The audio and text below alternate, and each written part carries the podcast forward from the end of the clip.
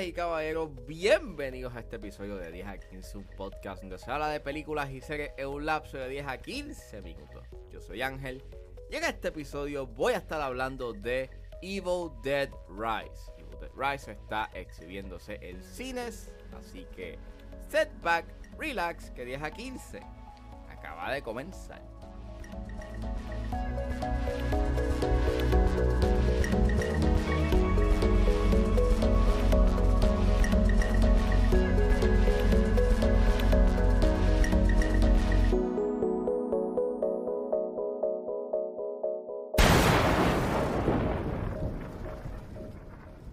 No matter how busy you ever got, you always found time for me. I can't believe I'm never gonna speak to you again.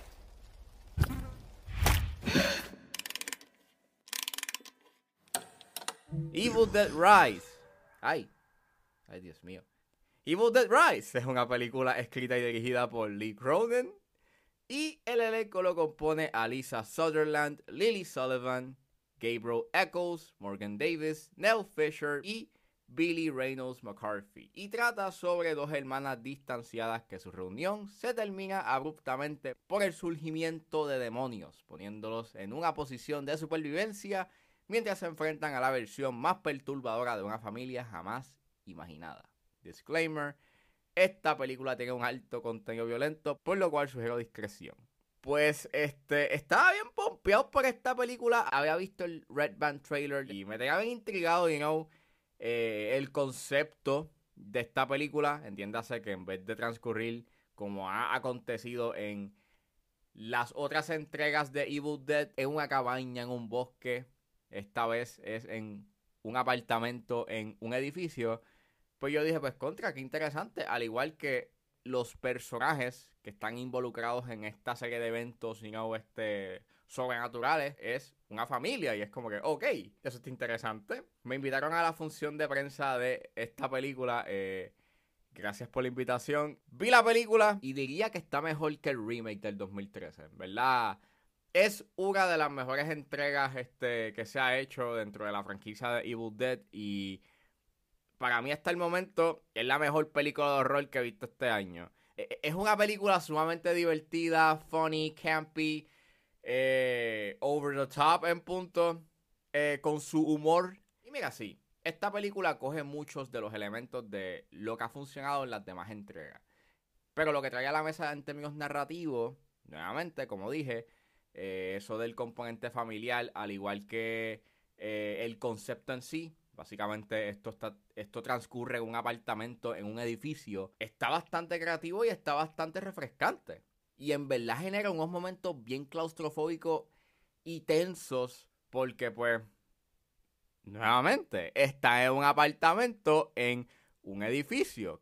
Y en verdad eh, es bastante clever ese, esa decisión de cambiar el location, al igual que pues, como dije, los personajes que están involucrados en estos eventos, pues básicamente es una familia. Y en verdad se toman unas decisiones bien inmisericordias en esta película que respeto esas decisiones. Yo pensaba que pues no se iban a ir por ahí, pero, pero sí se fueron por ahí. Y, y diablo. diablo. en verdad, esta película tiene muy buenas actuaciones. Para mí el highlight es Alisa Sutherland. Su, actuación cuando ella está poseída es caótica. Hay unas líneas que son graciosas, pero hay momentos en donde es bastante inquietante lo, que, lo que acontece en pantalla y lo que dice. Todo el elenco hace un buen trabajo, pero para mí este quien se destacó a nivel actoral pues fue Alisa Sutherland. En verdad su actuación es excelente. Pienso, o sea, creo que la única actuación que es un tanto eh, inconsistente y es más bien por el acento es esta la actuación de Nell Fisher. A- veces su acento americano era un tanto eh, inconsistente, a veces estaba presente, a veces eh, sobresalía más eh, su acento británico, que a veces como que me hacía cuestionar como que, wow, espérate, se supone que esto, se supone que esta es como una familia americana o británica, que es la que hay. Pero, fuera de eso, actuó bien. Ya que de por sí el guion es bastante como que clever con eso del cambio de locaciones. Creo que también es bien inteligente en lo que hace con respecto a respetar a su audiencia. Y es que los set pieces de terror que tiene esta película pues no dependen de jumpscares y los que hay son bastante graciosos de por sí y la película está aware de lo que es o de lo que está pasando en la escena o de la situación en sí que es bastante absurda y en momentos llega a ser bastante tensa y me gusta mucho cómo maneja su suspenso y eso es gracias también a la fotografía hay momentos en donde el encuadre se queda estático y junto con la edición en punto, tú piensas de que me iba a ver un jump scare o maybe te van a enseñar como que algo terrorífico en pantalla, pero no. Y, ese, y esa subversión de expectativas que genera esta película está bastante chévere, porque yo pensaba que maybe podían irse nuevamente en esa tangente de la versión del 2013, de, de enseñarte cosas horroríficas en pantalla, de manera abrupta, y no, no hacen eso. Y en verdad lo aplaudo gracias. Y aunque tienes estos momentos inautensos y terroríficos, eh, la película mayormente es puro camp al estilo que siempre ha tenido esta franquicia. Y se enorgullece mucho del legado que ha tenido esta franquicia. Y es chévere. O sea, hay muchos, hay muchas referencias y hay, muchos callbacks a cosas o secuencias o momentos que tú has visto en otras películas de Evil Dead. Y en verdad lo veo como un valor añadido a lo, a todo lo bueno que acontece como que en la película. A que sí, esto tú lo has visto maybe en otras entregas de la franquicia, pero lo que hacen, you know, cómo lo subvierten a lo que probablemente se haya visto, you know, anteriormente en la franquicia, pues, está bastante nice. Y aunque sí el guion tiene como que sus momentos tontos, por lo menos no llegan a ser como que tan molestosos como en la versión del remake del 2013, por lo menos eh, nuevamente está aware de lo que hace y qué bueno de que los personajes están aware de las estupideces que suceden como que en la película. Y al igual que encuentro bien interesante de que habla sobre la maternidad, de la soledad, que lo que pudo haber sido solamente pues una película donde estás viendo gore and guts, como siempre has visto en esta franquicia, por lo menos le da un cierto tipo de profundidad a la narrativa y aprecio bastante eso también. Da un cierto tipo de interpretación a lo que sucede en pantalla. La fotografía está nice debido a que tiene un lenguaje similar, tiene un lenguaje visual similar a lo que haría Sam Raimi, pero nuevamente, como dije, llega a tener como un cierto tipo de identidad visual eh, propia. En algunas escenas como que mantiene este unos white shots en donde pues tú piensas que va a pasar algo pero nada pasa. Y, ese, y, esa subversión de expectativas está bien chévere al igual que el diseño de producción, está bien hecho y genera pues nuevamente ese, ese ambiente claustrofóbico y casi apocalíptico.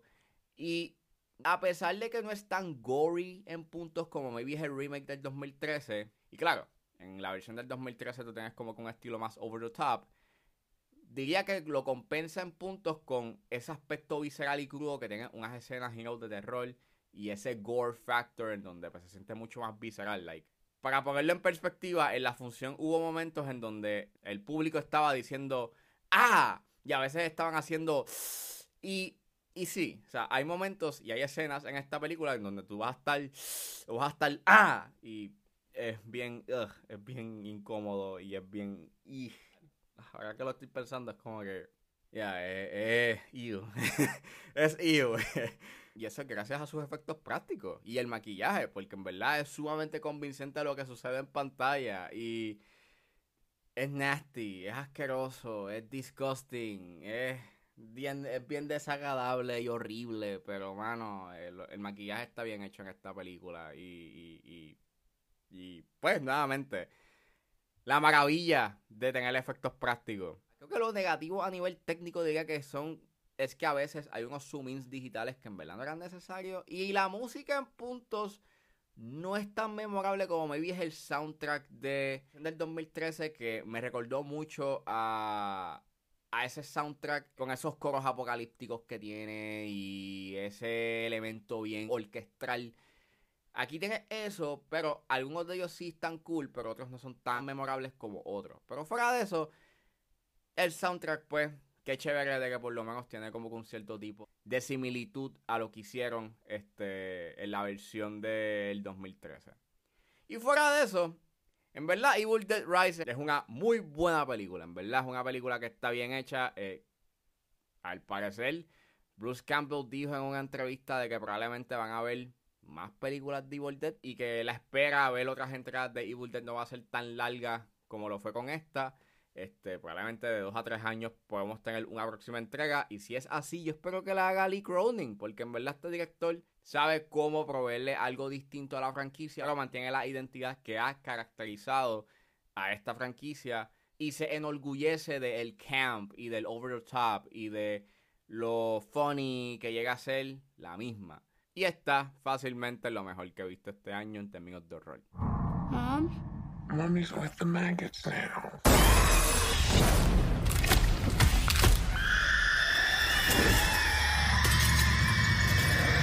What will be, will be.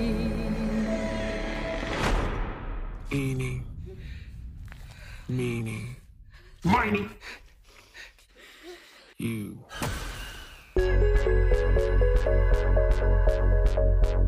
Bueno, eso fue todo en este episodio de 10 a 15. Espero que les haya gustado. Suscríbanse a mis redes sociales. Estoy en Facebook, Twitter e Instagram con redes.pr. Recuerden suscribirse a mi Patreon. Con un solo dólar pueden suscribirse a la plataforma y escuchar antes de su estreno los episodios de 10 a 15 y a 4x3. Me pueden buscar en la plataforma como Ángel Serrano o simplemente escriban patreon.com slash 10 a 15. Si están en la disposición de ayudar a la calidad del podcast, me pueden donar a través de Anchor Support de manera mensual. Me pueden donar desde 99 centavos hasta 9.99. Pero si lo que están es en búsqueda de hacer una donación de una sola vez o un one-time donation, pueden donarme a través de PayPal como Ángeles PR. También pueden ayudarme con solamente compartir los episodios en las redes sociales. Y no importa la ayuda que ustedes decidan hacer, yo voy a estar inmensamente agradecido. Los links a todas estas opciones están disponibles en la descripción de este episodio. Me pueden buscar en su proveedor de podcast favorito como 10 a 15 con Al Serrano. Gracias por escucharme. Recuerden suscribirse y nos vemos en la próxima.